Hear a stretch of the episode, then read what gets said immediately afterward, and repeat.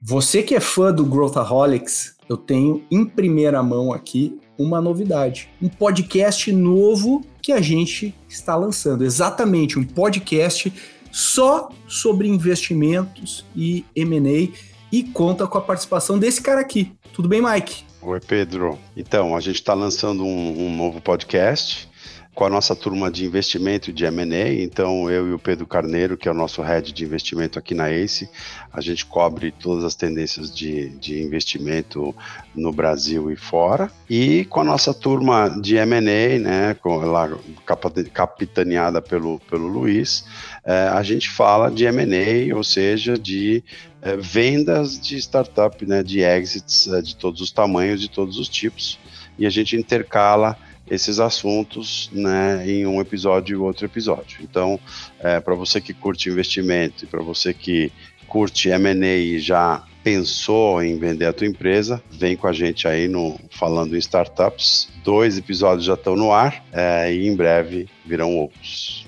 Isso aí. Se você é fã de M&A, de investimentos, que é só falar sobre isso, não perca o Falando Startups. Muita notícia, muita coisa de mercado, você vai ficar 100% atualizado nestes temas. Espero que você curte. Vá lá, Falando em Startups e assina. O link está na descrição do episódio. This is Growthaholics.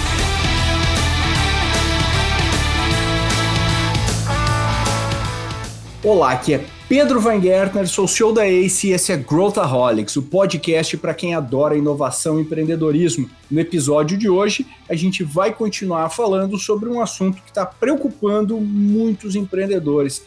As startups vão ficar sem dinheiro no cenário atual o que a gente está vivendo hoje é bem diferente do que foi visto nos últimos dois anos, que foram marcados por recordes de investimentos. E é sobre isso que a gente vai discutir. Para me ajudar nesse debate, eu trouxe Mike Einstein, que é co-founder aqui na ACE, e o Gabriel Cid, que é o Managing Partner e co-founder da Domo Invest. Vem com a gente. Estou aqui com duas pessoas que manjam muito desse assunto para falar sobre esse tema que está em todos os lugares da mídia. E eu queria dar boas-vindas aqui ao Gabriel Cid, que está inaugurando a sua participação aqui no Growthaholics. É um parceiro aí nosso já de longa data da Domo. Tudo bem, Gabriel? Tudo ótimo, graças a Deus. Prazer aí demais estar aqui com vocês falando sobre o que a gente mais gosta aí, que é empreendedorismo. Boa. E também esse que já é veterano, Mike Einstein aqui, já vocês já conhecem, Bem-vindo direto de New Jersey. Tudo bem, Mike? Tudo bem, Pedro? Tudo bem, Gabriel? Bom te ver aqui. Tudo bem. Uma, uma coisa a gente falou, né? Eu e o Mike, a gente, embora a gente esteja distante, a gente é tão próximo que pegamos Covid juntos. É, ele pegou lá, eu peguei aqui ao mesmo tempo e agora já estamos zerados, já estamos 100%. Mas essas notícias que estão aí circulando na mídia apocalípticas de demissões por todos os lados e tudo mais, é o fim, é o fim do venture capital. Né, o que, que está acontecendo? As, as startups nunca mais conseguirão levantar rodadas na sua vida sobre isso que eu quero discutir com vocês dois. Quero saber se começo a mandar meu currículo, Gabriel, ou não.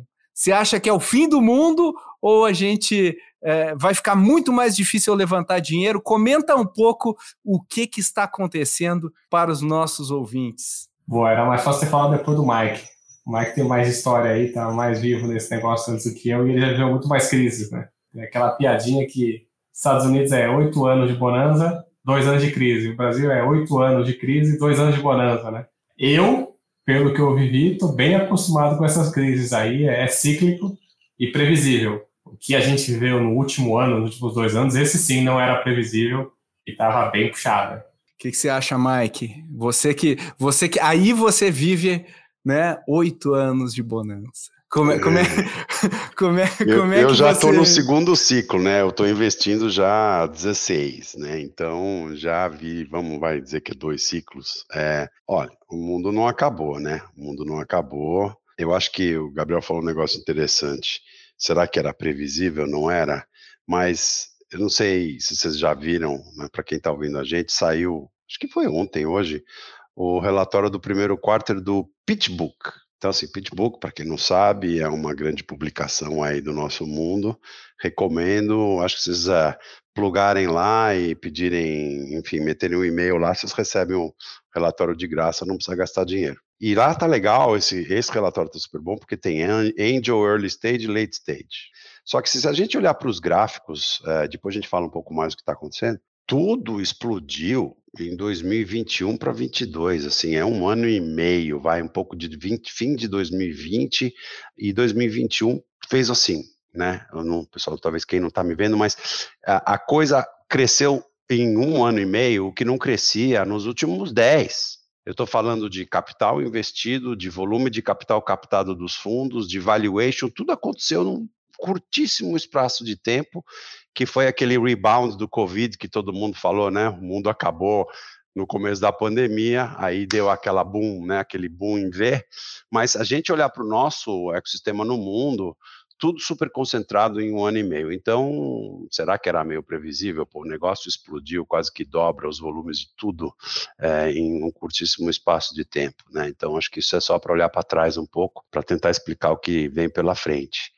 Mas eu acho que e aí, olhando para o pitchbook aqui, é, o late stage caiu em média 5%, tá? Valuations e volumes nesse primeiro quarto desse ano. Mas o mid stage e o early, early stage, não. Nem aqui nos Estados Unidos.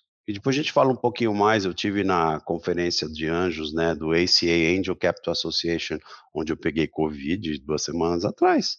É, e tem um monte de notícia legal para quem levanta dinheiro a nível anjo e super early stage, tá? Mas assim, o mundo não acabou, tá um pouquinho mais difícil, mas é um ciclo que vai acabar, não sei dizer, mas eu não dou, não dou uns seis, oito meses para a coisa começar a voltar a normalizar. Eu acho, pela minha experiência, o que eu tenho visto, o que eu tenho lido. Aí eu não sei, Pedro, você tem mais alguma coisa para completar aí? Depois você toca o, o, barco com o resto do papo. Não, eu concordo. Eu, eu, eu, eu nunca estive tão empolgado é, dos últimos dois anos. Eu, eu, eu tô super empolgado com, com o, o, o que a gente está criando né, o, no Brasil. Tem muita coisa legal surgindo.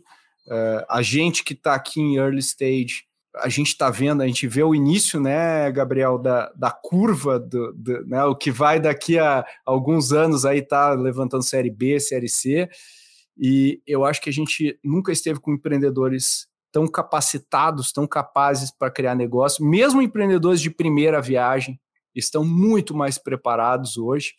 Uh, a gente está vendo o ecossistema basicamente todo constituído, e eu acho, claro, que a gente vê uh, demissões acontecendo, com, né, o mercado está tá menos tolerante a cash burn, a cash burn sem data para terminar, eles estão colocando data, estão querendo mais eficiência na alocação de capital, está todo mundo buscando isso. E eu acho que tem um elemento aí, né, Gabriel, que eu queria te ouvir, que muitos fundos fizeram deployment de capital nos últimos né, dois anos com valuations. Eu acho que early stage é, é razoavelmente protegido disso, né, até certo ponto, né, embora impactado, mas os, os, estágios posteriores, muita gente fazendo deployment de capital muito agressivamente, e de repente uh, esse fundo, né, ele vai ter que vai ter que fechar a conta e, e, e no final do dia a gente vai ter que fazer esse, esse retorno acontecer. E muitas vezes o pedido aí que vem é de ó, calma, vamos, vamos controlar, não sei quando que tu vai conseguir a próxima rodada e tudo mais. Então eu tô vendo um reajuste aí acontecendo mais late stage do que qualquer outra coisa. Não sei qual é o teu entendimento aí, Gabriel. Não, eu acho que é exatamente isso. Tem só um, um parênteses que eu faço no final, mas é sim, é verdade. Eu acho que eu adoro tentar exemplificar com capa de revista, né?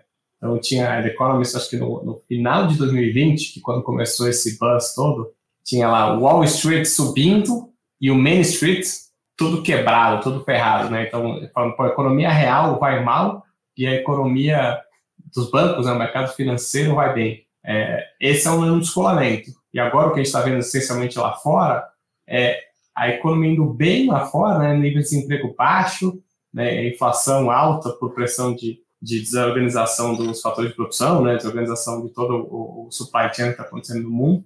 e o mercado financeiro entregando os pontos no dia de, pô, back to reality, né? Então, eu acho que é exatamente isso.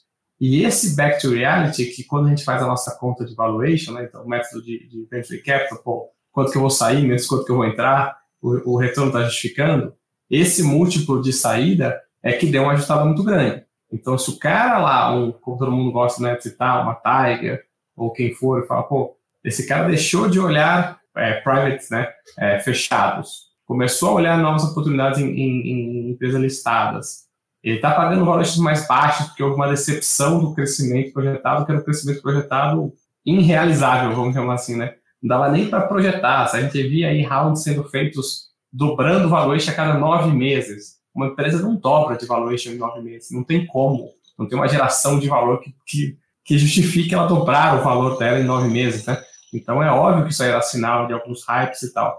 Mas, é, então acho que está acontecendo isso. E aí, para o late stage, por consequência, é mais impactado do que no, no early stage. E o último ponto que estava querendo falar, tem um pouco de impacto nos anjos, mas que a gente está vendo, pelo menos com as conversas que a gente tem nos grupos de anjos, sobe os juros, os investidores, né, os investidores anjos, dão uma assim, pô, gosto muito né, de venture capital, gosto muito de empreendedorismo, mas também gosto aqui da renda fixa pagando por cento por mês, né, mas também gosto de outras coisas. Então, vai ter uma certa limpa de investidores anjos que entraram mais no curto prazo e na onda procurando investimento financeiro, daqueles que de fato estão investindo nos empreendedores, estão investindo, se dedicando tempo e guardando e, e trabalhando para ver aí o negócio acontecer. Então, acho que não é só no late stage, mas eu acho que no anjo deve acontecer um ajuste, uma saída de, de investidores, mas não no volume.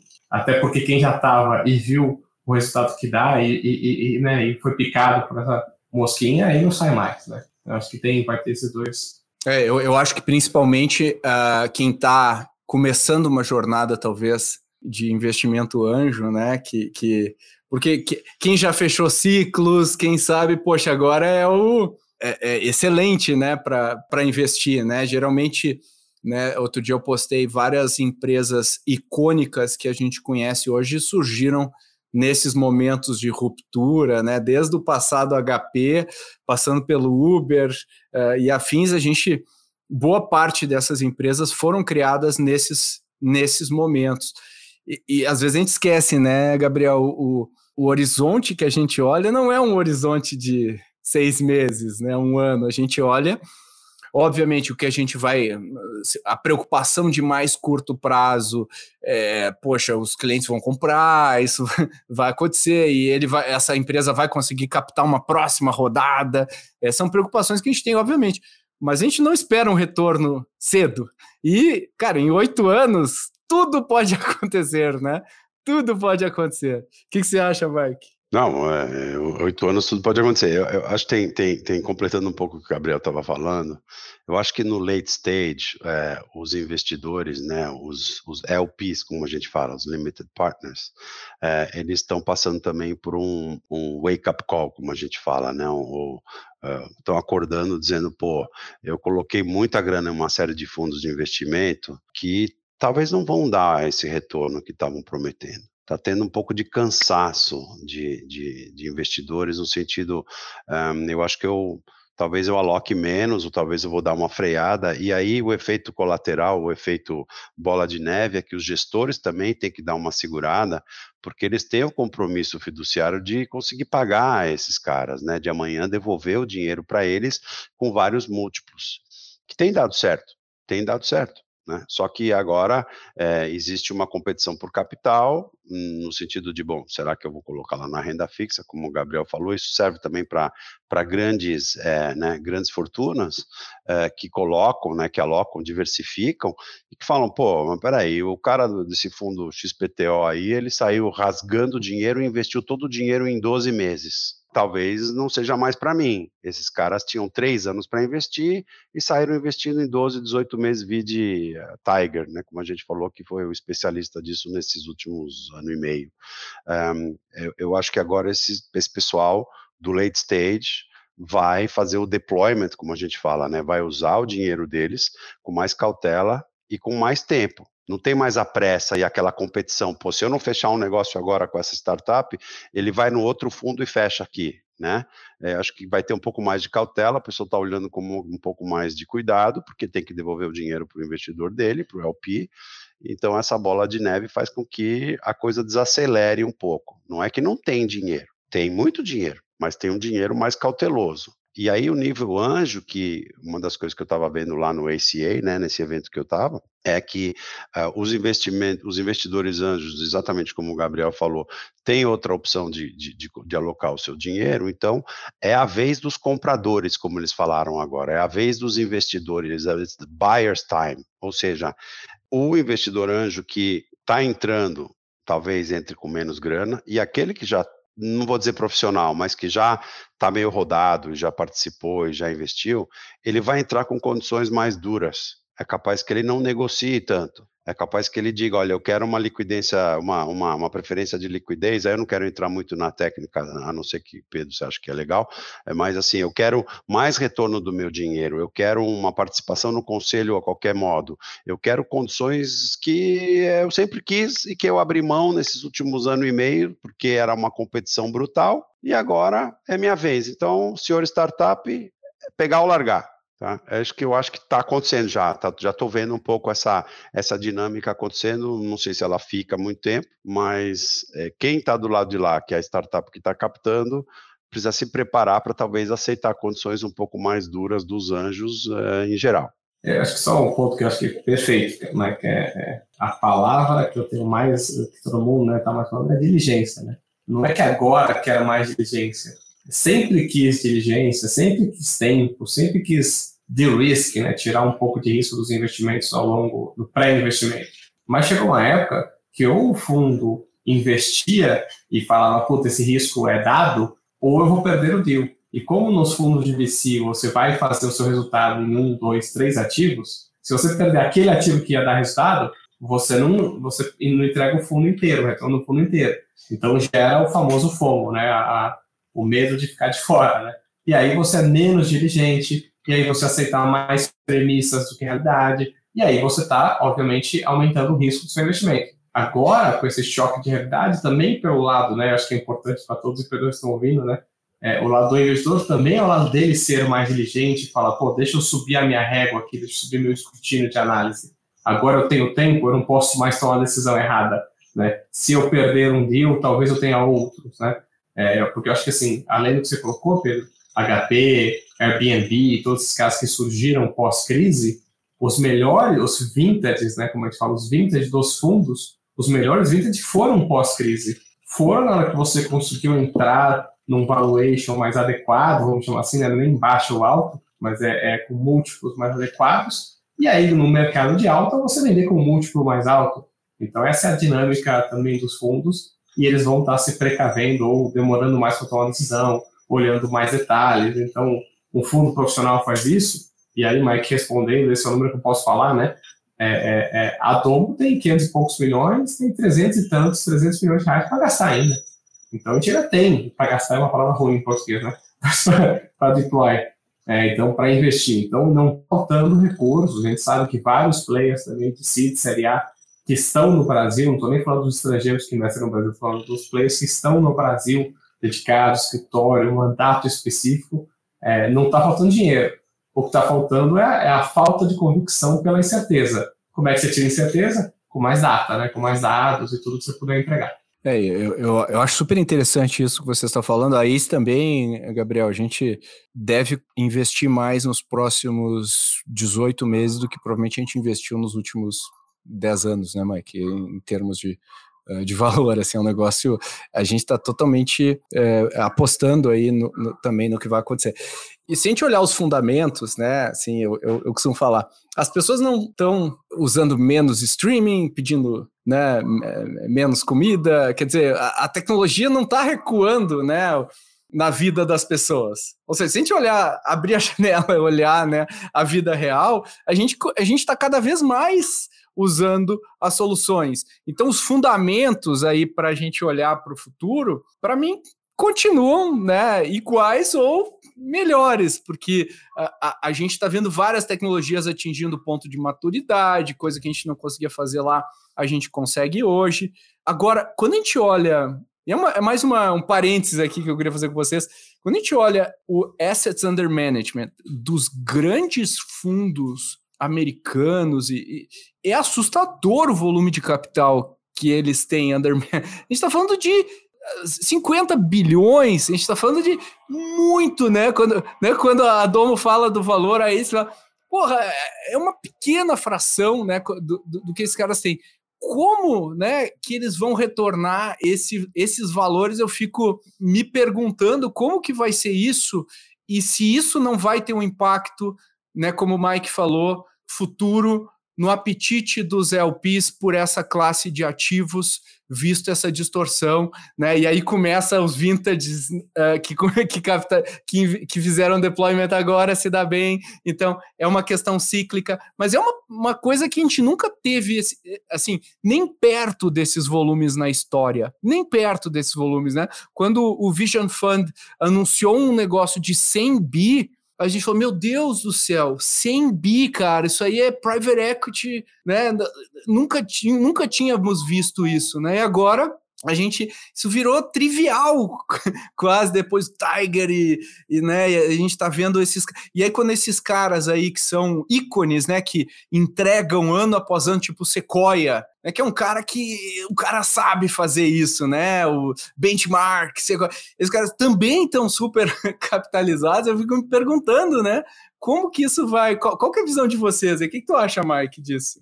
É eu eu é assim eu acho que o dinheiro não, não não acaba de não para de entrar, né? A gente sabe que esses fundos que você comentou, inclusive, tem fila de investidor, né? Tem fila, escolhem, eles escolhem. Escolhem, é, é. e tinha fila, né? Não sei agora se ainda tem fila, né?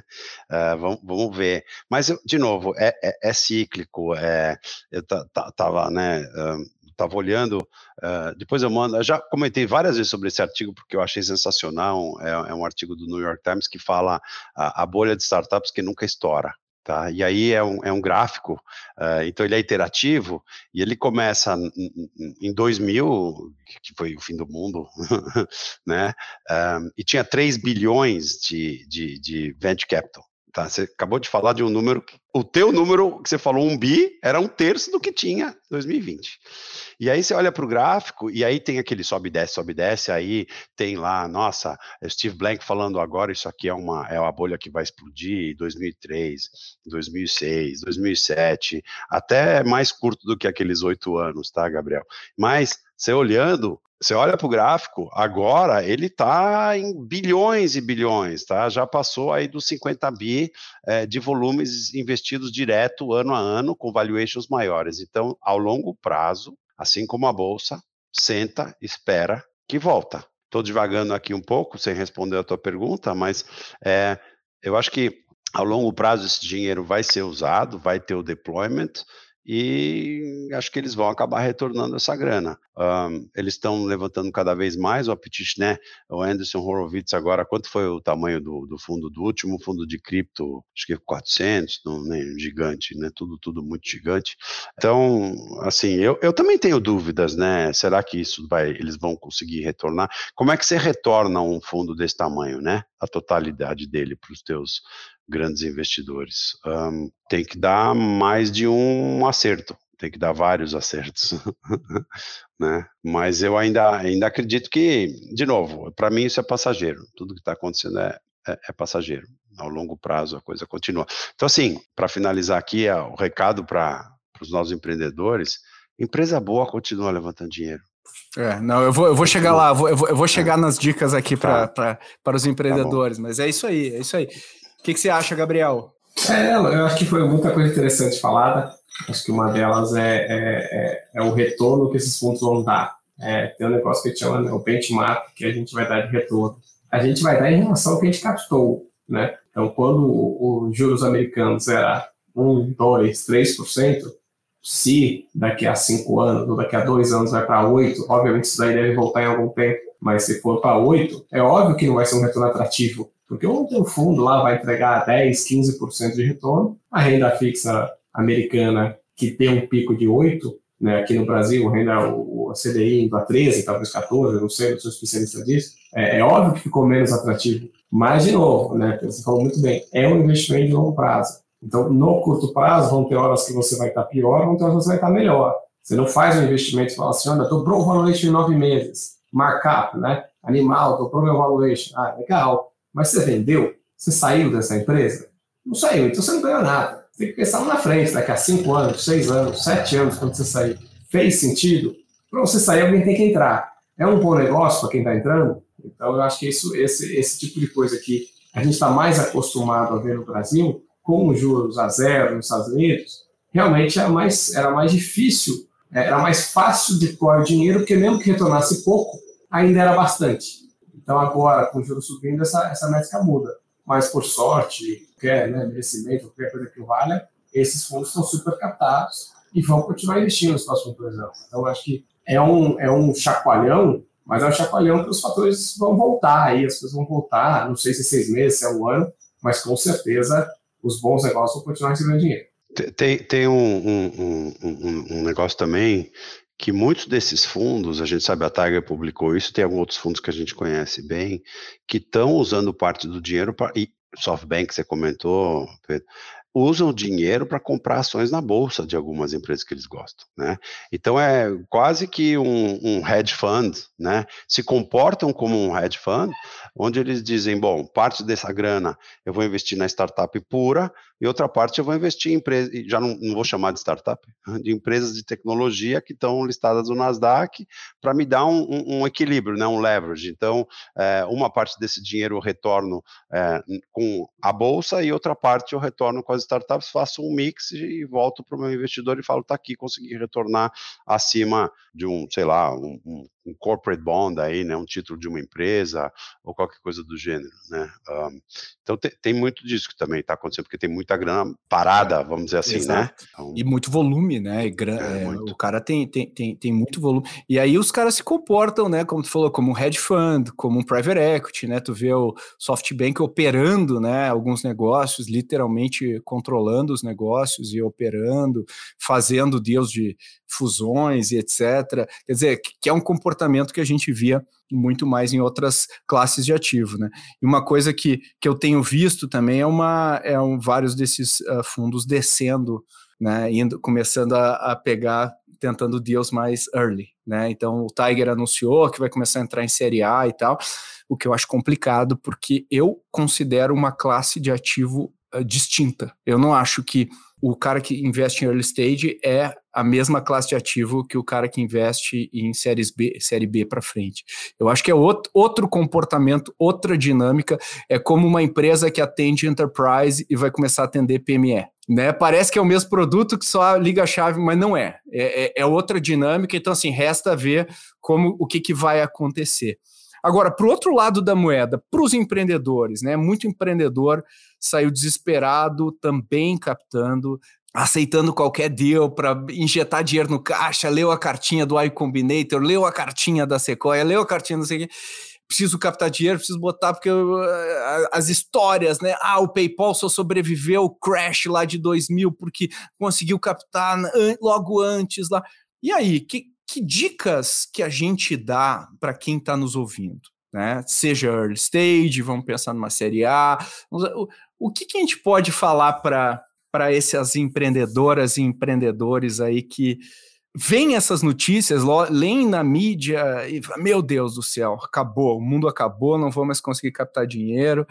Ah, o uh, que, que, a gente pode dizer? Né? A gente falou, empresa boa continua captando dinheiro, mas que, que, mais? Como é que a gente dá algumas dicas acionáveis aí? Quem quer começar? E, bom, empresa boa é, tem tração, tem crescimento contínuo, tem plano de como investir esse dinheiro, uh, enfim, tem uma equipe 10 e, e, tudo mais que a gente já sabe. Agora, como a cautela, né, a diligência permanece, um, se você chegar com um plano mirabolante, que você vai pegar toda essa grana e gastar ela super rápido, uh, e falar que você vai, sei lá, quadruplicar a empresa em 18 meses ou em 12 meses, como se falava muito pouco tempo atrás, é, talvez não passe, né?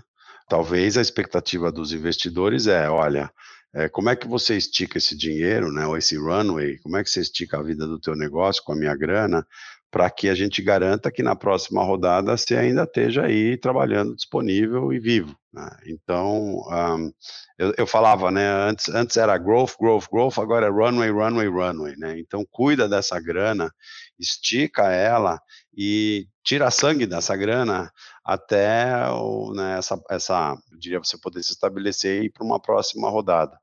Um, então, é, é rever os planos, rever a queima, adequar um pouco, seja um pouco mais conservador, tá? Sem deixar de crescer, sem deixar o teu plano de lado. É, eu acho que é um, para mim é, é, é, a, é a dica básica, né? E principalmente para terminar aqui passar a palavra para o Gabriel, já é uma coisa que a gente já sabe, já fala há muito tempo. Não vai deixar para levantar dinheiro com três meses de runway, né? Já não era para fazer. Agora, muito menos, né? Não vai acordar daqui a, putz, eu fiz uma conta aqui, eu tô com um mês e meio de caixa, a empresa vai fechar se eu não levantar dinheiro. Cara, vai complicar para você, né? Então, começa a pensar em levantar a tua grana, se antes era três meses que você fazia, que todo mundo a gente fala para fazer com seis, a galera faz com três, então agora faça com seis, e não faça com três e olhe lá. É, eu assim, fundo empreendedor já levantou um seriado, você confiou lá atrás no seu investidor. Você tem um pedaço do seu bem mais valioso que o seu cap table para o investidor. Então, escuta ele. Então, eu acho que parece meio óbvio, né? Assim, você trouxe caras que já navegaram em mares que você não navegou. Você trouxe um cara para te completar. Então, mais do que dar um, um conselho, um advice é, genérico, é pô, tem um cara que está aí no seu cap table há seis meses, um ano, dois anos, ele sabe do seu negócio, ele estudou muito, né, fez muita diligência, ou está fazendo ainda, para te ajudar. Escute esse cara, que esse cara, e, e, é o melhor cara. Se tem alguém que vai pôr dinheiro na sua empresa, esse cara é um dos primeiros. Se ele não for pôr, é muito mais difícil um cara de fora pôr do que ele. É, então, para o cara de série A, que provavelmente já, já tem um investidor profissional, né, eu acho que é isso. O cara que está no estágio CID, mas que não levantou um CID ainda, procura um investidor profissional. Né? Procura, porque, pô, é assim, ah, eu não tenho um investidor profissional, não tenho ninguém no meu cap table é, que vai me ajudar de fato. Eu tenho alguns anjos que estão com muita vontade e tal. Mas, assim, o anjo, ele já contribuiu no estágio anjo. Agora, as contribuições dele são diferentes, os requisitos são diferentes. Então, as contribuições dele, talvez, no leque, né, na, toolbox desse cara, não consegue te responder os desafios do CID. E aí fala, pô, mas eu não sei. A discussão vira valuation, né? Ah, então, o que, que, eu, que eu queria concluir? A discussão vira valuation. Olha, eu quero atrair um CID, mas ele, mas eu quero só por esse valor, por esse cheque, eu quero só 10% de lição. O cara quer 20, eu quero só 20. O cara quer 30, obviamente mais do que 25, vai ser difícil ter um round assim, né? Vai ser meio esquisito ter um round assim, né? 15, 25 e tal. Não vai mudar a tua vida, empreendedor. Né? Então, você vai ter 10 pontos percentuais a menos na sua empresa, mas você pode ser, usando o exemplo aí do PayPal, né? Você pode ser o PayPal que com dinheiro navegou sozinho né? A expressão lá do, do, do Forrest Camp é muito boa, né? Entendeu? Aquele caos todo, ele sobreviveu e bombou. Por quê? Não é porque ele era melhor, é porque ele era o único, né? Less than stand. Então, talvez com caixa um pouco mais diluído ou não, um pouco mais de incerteza ou não, por lado do investidor, é, é, tá ok você ser mais diluído. Não é o mesmo múltiplo, você não é especialista disso, você está fazendo isso pela primeira vez, eventualmente um serial entrepreneur. Pô, o cara levantou três séries A na vida dele. Esse cara, cara, é do caramba. Né? A gente, 50, 60, sei lá quantos deals a gente já fez. Então é, é diferente, a gente está mais acostumado, a gente tem mais experiência nisso. Compra isso. Né? Como é que você compra? Com pedaço que é table. Se o round ia ser de 15 agora vai ser de 20, como o valuation caiu por 20%, você não está vendendo a companhia. Quando você vende a companhia, você vê o que, que você faz. Esses conselhos, né, são conselhos de bom senso, né? Se a gente for pensar que nada do que a gente está falando foge, né, do, do bom senso. E eu acho que, especialmente para founders mais jovens, que não passaram por momentos difíceis da economia, né? É claro, Covid trouxe para várias empresas vários meses é, muito, muito, muito complicados. Mas mesmo assim, o, logo, de, logo na sequência, o funding começou a rolar solto, mesmo durante né, os, os piores momentos do Covid. Mas eu acho que Quando a gente pega founders uh, mais experientes, uh, conseguem talvez planejar para essas contingências de uma maneira mais realista, né? mais com o pé no chão. Eu acho que mu muitas pessoas acabaram só surfando o bull market e, e o bear market forma também, né? Ele é um, ele é um, é um professor, ele é um professor para empreendedores. Então, eu acho que os fundamentos também acabam vindo com força. E a minha pergunta para vocês, a gente ouvia lá o triple, triple, double, double, double e tudo mais. O que, que vocês acham? Como que os founders olham o crescimento e a sua competitividade para fazer fundraising nesse cenário, né?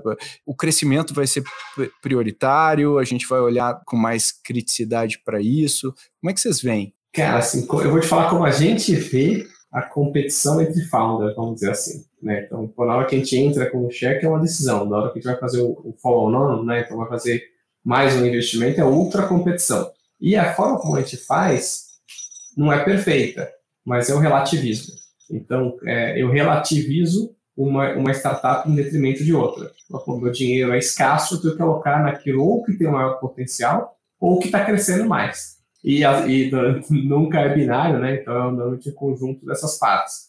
E eu acho que que tá aí que, que um pouco da resposta. Ah, crescimento, triple, triple, double, double, double. Não sei, mas o crescimento vai continuar sendo o nome do jogo. Você tem que virar uma empresa grande, senão você não é de si. Você tem que virar uma empresa grande, senão você é, é com escalabilidade, né? Senão você vai virar uma empresa de, sei lá, infraestrutura, né?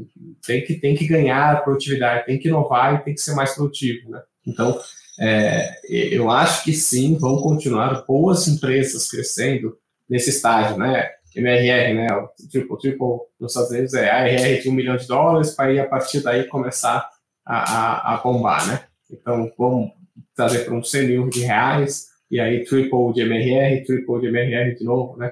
Então, acho que sim, acho que vai, continuar acontecendo isso. Só que o escrutínio das startups que vão fazer isso são que tem um modelo de negócios mais lean, mais limpo, mais simples, menos custoso, criativo na aquisição de canais, criativo no modelo de negócio. Então, vai exigir de fato inovação, vai exigir criatividade. Então, eu acho que vão continuar existindo essas startups e o investidor vai ao máximo do escrutínio que ele conseguir, selecionar esses criativos, selecionar esses inovadores num período aí de escassez.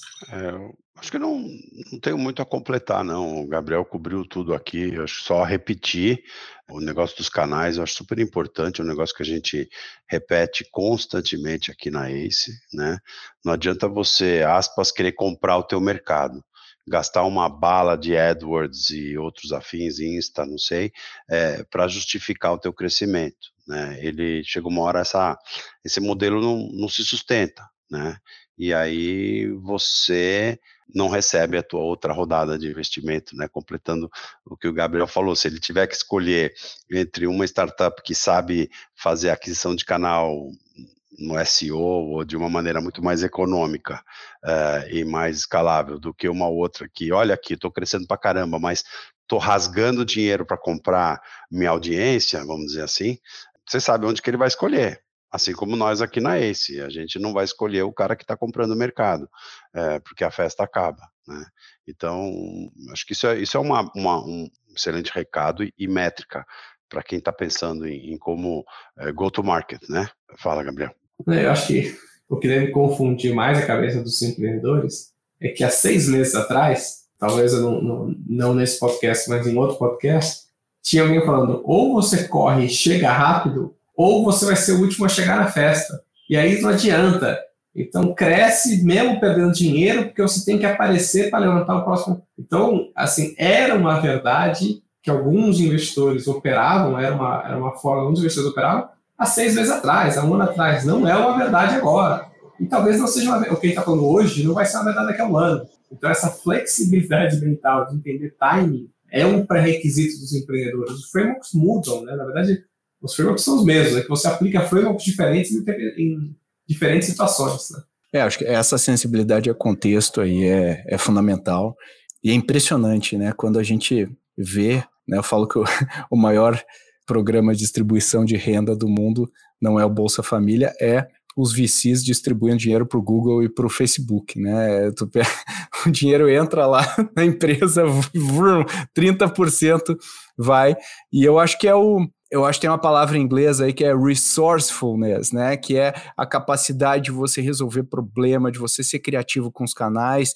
E, e quando tem dinheiro abundante, muitas vezes você joga dinheiro no problema, né? E jogar dinheiro no problema, quando baixa a maré, né, o que sobra são aqueles empreendedores que são que têm essa capacidade de resolver os problemas com, com restrições, né? Eu acho que a inovação ela nasce da restrição, ela nunca nasce da abundância, né? Os, pega a Califórnia não é o estado que a gente ia imaginar que ia ser um polo de inovação nos Estados Unidos, assim como Israel não é o lugar que a gente ia imaginar como polo de inovação né, do Oriente Médio. Então, a, a restrição e a escassez muitas vezes são uh, motores propulsores e eu acho que a gente agora consegue muitas vezes diferenciar quem está sendo realmente inovador, quem está realmente colocando os seus recursos aí intelectuais e, e o seu espírito animal aí para funcionar, talvez melhor do que, do que a concorrência. Eu acho que isso é,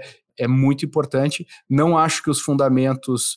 Uh, eu acho que eu acho que o timing é fundamental, mas eu acho que o básico, os fundamentos, os princípios da coisa, eles são os mesmos. O que muda é a quantidade de capital disponível para você fazer o que você precisa fazer. E é claro que o VC ele, ele tem um impacto positivo na sociedade, né? Muita inovação veio de VC, mesmo a, né, as vacinas e tudo mais veio por investimento de, de venture. Uh, então, acho que é um, é um mercado que tem um impacto positivo no mundo. O que acaba acontecendo são esses ajustes. Então, eu estou entendendo de vocês dois aqui. Um, os empreendedores não deveriam ficar preocupados que o mundo não vai acabar. Dois, volte para os fundamentos, né? É, preste atenção na, né, nos números, uh, prepare, dê mais tempo para você levantar dinheiro, não, não, não sai levantando achando que vai acontecer. Bata talvez na porta de mais fundos, né? Tenha mais números aí, mas se vocês fossem olhar para frente, né? Eu estou entendendo que é o nosso consenso aqui, o mercado vai se regular. A gente está passando por um ajuste, por uma regulagem de contexto. Estou correto? É uma correção, eu chamo de correção. Assim como na bolsa. É uma simples correção. Você fez aquela pergunta, e aí, acabou? Eu guardei aqui para quem estava até o final, não teve paciência de ouvir a gente. Mas não, né? Obviamente não acabou, não tem nada disso, sim, estamos continuando super otimistas eu acho que tem uma coisa que foi importante, que é atingir massa crítica. Né? Então, o ambiente, o ecossistema brasileiro atingiu o critical mass. Agora não tem mais volta. Pode ser mais lento, pode ser mais rápido, mas assim, ele já existe, já é uma realidade e ele vai continuar existindo. Acho sim que a gente também não pode ser naif, não pode ser, não pode ser ingênuo de, pô, empreendedor sem experiência, né, tá indo na onda porque fez um curso, porque tal, tal, trabalhe em outra startup, talvez o mercado está difícil. Talvez se você não está tão convicto com o seu negócio, se você estava aí para levantar dinheiro, não é o melhor momento para você começar o negócio. Então, óbvio que ninguém, é aí que eu quero dizer com isso, né? Nenhum empreendedor começou o seu negócio, ou desculpa, mas os melhores empreendedores não começaram o seu negócio para ganhar dinheiro. Né? Não começaram o seu negócio para levantar capital no data A, data B ou data C. Começaram porque queriam de fato resolver um problema, começaram porque tem uma visão de longuíssimo prazo. E não vão se deixar ser convencido por seis meses aí de baixo. O cara vai encontrar uma solução e daqui a seis meses o cara tá aí de novo. É isso aí. Acho que isso resume bem aí a, a, o mood aqui do nosso episódio. E com isso gostaria de agradecer os nossos participantes. Gabriel, obrigado aí pela sua inauguração por aqui. Espero que você tenha curtido participar e já te convido para próximos episódios também. Isso aí eu curti. Eu falar sobre isso é a coisa que eu mais gosto. Quero ver se o pessoal curtiu. Aí você me chama. Quero ver o feedback. Fechado. Fechadíssimo. E Mike, novamente obrigado. E Mike, a gente tem um, um outro podcast, né, que a gente está começando. Acho que vale a pena convidar também o pessoal para conhecer, né? Temos um podcast aí com o nosso Pedro Carneiro, que é o head do, da parte de investimentos aqui da ACE, né, falando de startups. É, e já não sei mais quando é que ele vai ser, vai para o ar aí na outra semana, enfim, ele vai, ele inter, intercala com esse, e a gente fala só de investimento e a gente fala de M&A, Tá, então tem a nossa turma de M&A que também participa, né? Lembrando que a gente tem uma, uma célula agora na ACE de M&A, não só para vender empresas do nosso portfólio, mas para também vender empresas de outras startups que não são do portfólio da ACE, tá? Tem uma equipe dedicada para isso. Então, é, a gente está intercalando e convido vocês aí para assistirem também. E obrigado, Gabriel, muito bom te ver aqui. Ótimo. Valeu, até a próxima. Se você quiser ficar por dentro de tudo que a gente previu para o setor de startups para esse ano, dá um pulo no episódio 5 do nosso spin-off de tendências no final do ano passado. A gente fala sobre isso e muito mais. E como sempre, se você tem dicas, sugestões ou simplesmente quer conversar com a gente, manda um e-mail para podcast@goace.vc e a gente vai receber com muito carinho a sua mensagem. E como sempre eu peço para você, gosta do Growthaholics? Compartilha, compartilha nas suas redes, compartilha e marca a gente. A gente adora ver as suas marcações e ver que as pessoas estão usando o nosso conteúdo e ele está sendo útil para você. Obrigado e até a próxima.